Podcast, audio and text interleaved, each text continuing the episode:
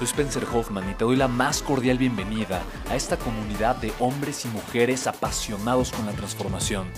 Y es que sabemos que así tiene que ser la vida, habiendo tantos con la mente confundida y plomo en el corazón, desperdiciando su potencial y dejando su vida para después, para nunca. Sabemos que tenemos que hacer algo y es por eso que estamos comprometidos a cambiar las cosas. No somos uno más del montón y pasamos desapercibidos. No le hacemos caso al miedo ni huimos del dolor de pagar el precio. Y sobre todo, no cargamos con el pasado ni con el arrepentimiento porque vivimos en el presente. Creemos en la grandeza y la creamos.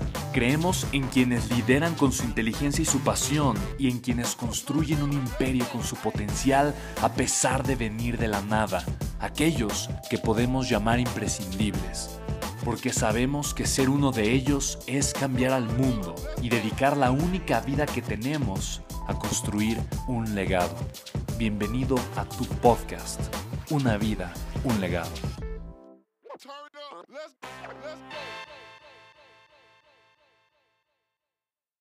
Ahora, ¿qué industrias crees que comercializan productos y servicios a través de Internet? ¿Qué industrias? Honestamente, digo, yo creo que sí, ¿no? O sea, hasta hay esquimales que usan teléfonos celulares. Pero dije, bueno, tal vez solo, solo aquellas personas, tal vez una comunidad extraña en, en África que no tiene acceso a Internet, no usan redes sociales, bueno, tal vez ellos no. ¿Estás de acuerdo? Ellos funcionan diferente y ya, pero si tu cliente potencial tiene acceso a Internet, quiere decir que de alguna forma el producto o el servicio que tú puedes vender lo puedes comercializar a través de Internet. O puedes conseguir clientes a través de Internet o puedes iniciar relaciones de mucho valor que van a obviamente terminar en tú agregándole mucho valor a la gente y la gente convirtiéndose en tu cliente. ¿Hace sentido esto, sí o no? Bien. Entonces, la pregunta es, ¿quién de aquí realmente quiere aprender a hacerlo de una forma súper profesional? ¿Ok? ¿Sí te gustaría aprender a hacerlo, sí o no? Entonces, la realidad es que no es tan complejo, no es tan complicado realmente hacerlo bien, aprender a hacerlo bien de una forma súper profunda. Son obviamente algunas cosas muy importantes que hay que aprender a hacer, ¿vale? Porque para mí lo importante es eso, que entiendas que en general solamente son siete cosas.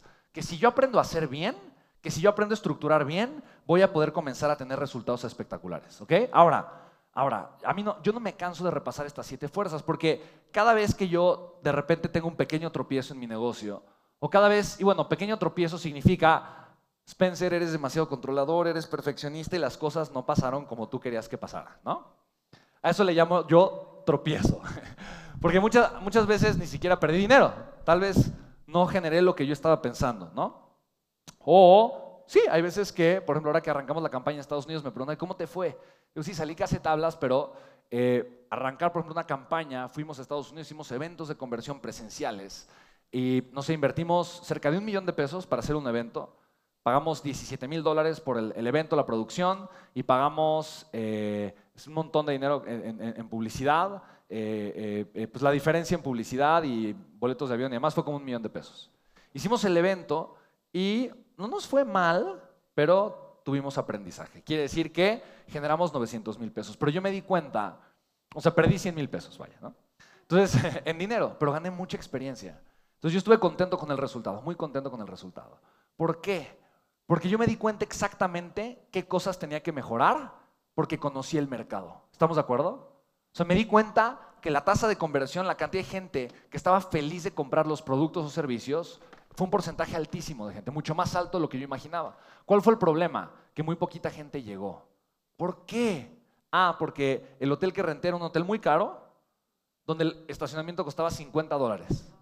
Entonces mucha gente dijo, ay, me vamos a pagar 50 dólares para una conferencia, ¿no? De un cuate que pues, ni conozco bien.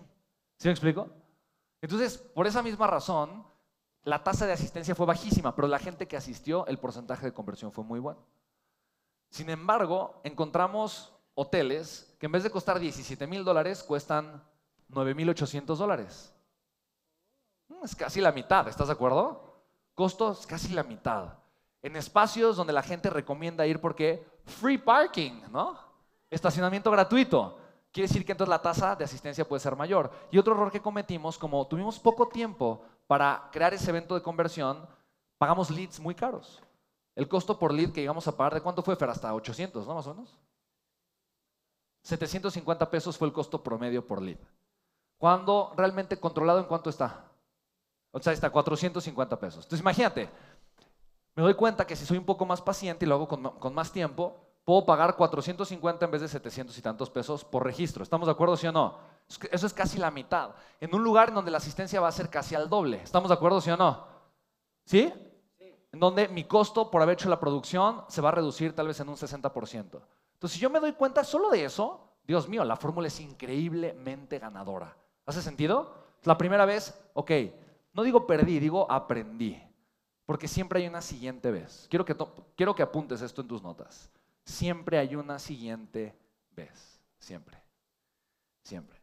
El día que crees que ya, que ya no hay una siguiente vez, ese día dejaste de ser empresario.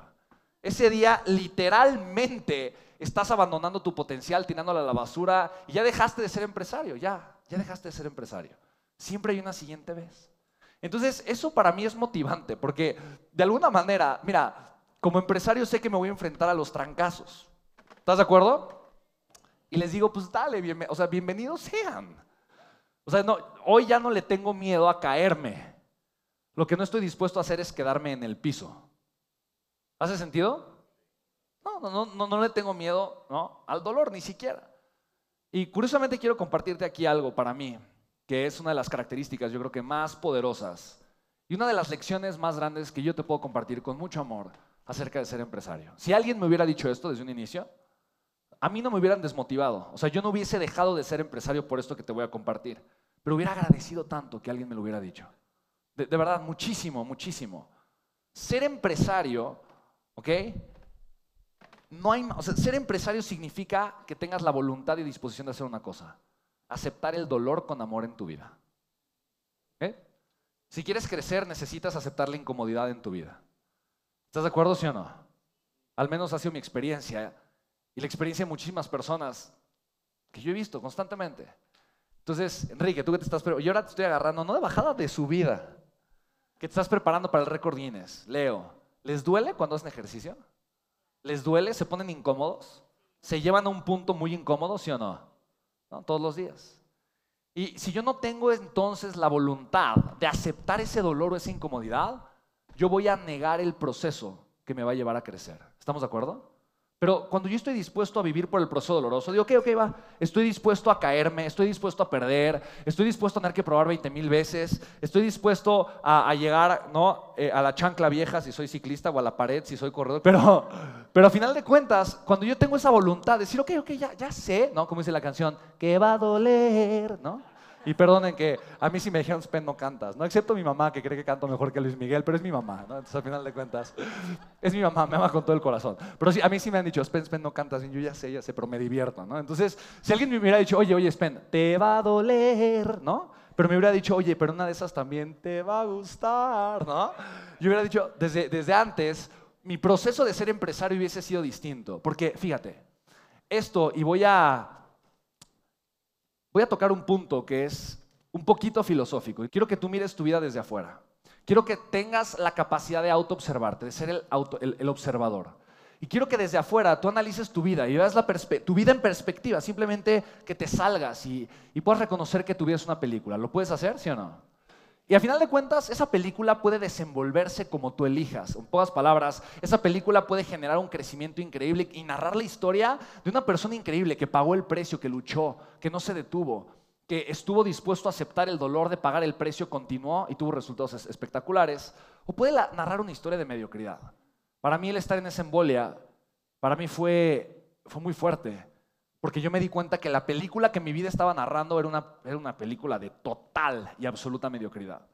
Y para mí tener la disposición de cambiar solo fue ser consciente de esa película decir, ok, si mi vida puede ser una película, porque de ahora en adelante puede narrar cualquier historia, puede, puede contar cualquier historia puede irse por cualquier camino. Si, si eso es posible, Dios, ¿por qué, por, qué no, ¿por qué no elegir una película increíble? ¿Estás de acuerdo? ¿Por qué no elegir una película espectacular, una película que narre una historia de grandeza, una historia de lucha, una historia de reconocimiento? Y, si, tú, y, si, tú, y si tú ves eso desde afuera y tú te miras a ti pagando el precio, no desde la emoción, pero desde la autoobservación, te das cuenta que, uno, el dolor solamente es psicológico. ¿Estás de acuerdo? Y cuando tengo yo la capacidad de autoobservarme en esa película, pagando el precio, o sea, aceptando el dolor y aún así continuando, fácilmente puedo ver la historia de un triunfador. No hay forma en la que no te autoobserves pagando el precio y después no veas un triunfo en tu historia. ¿Estás de acuerdo conmigo? No hay manera que no lo hagas. Porque automáticamente pagar el precio te va a llevar siempre un triunfo. Siempre.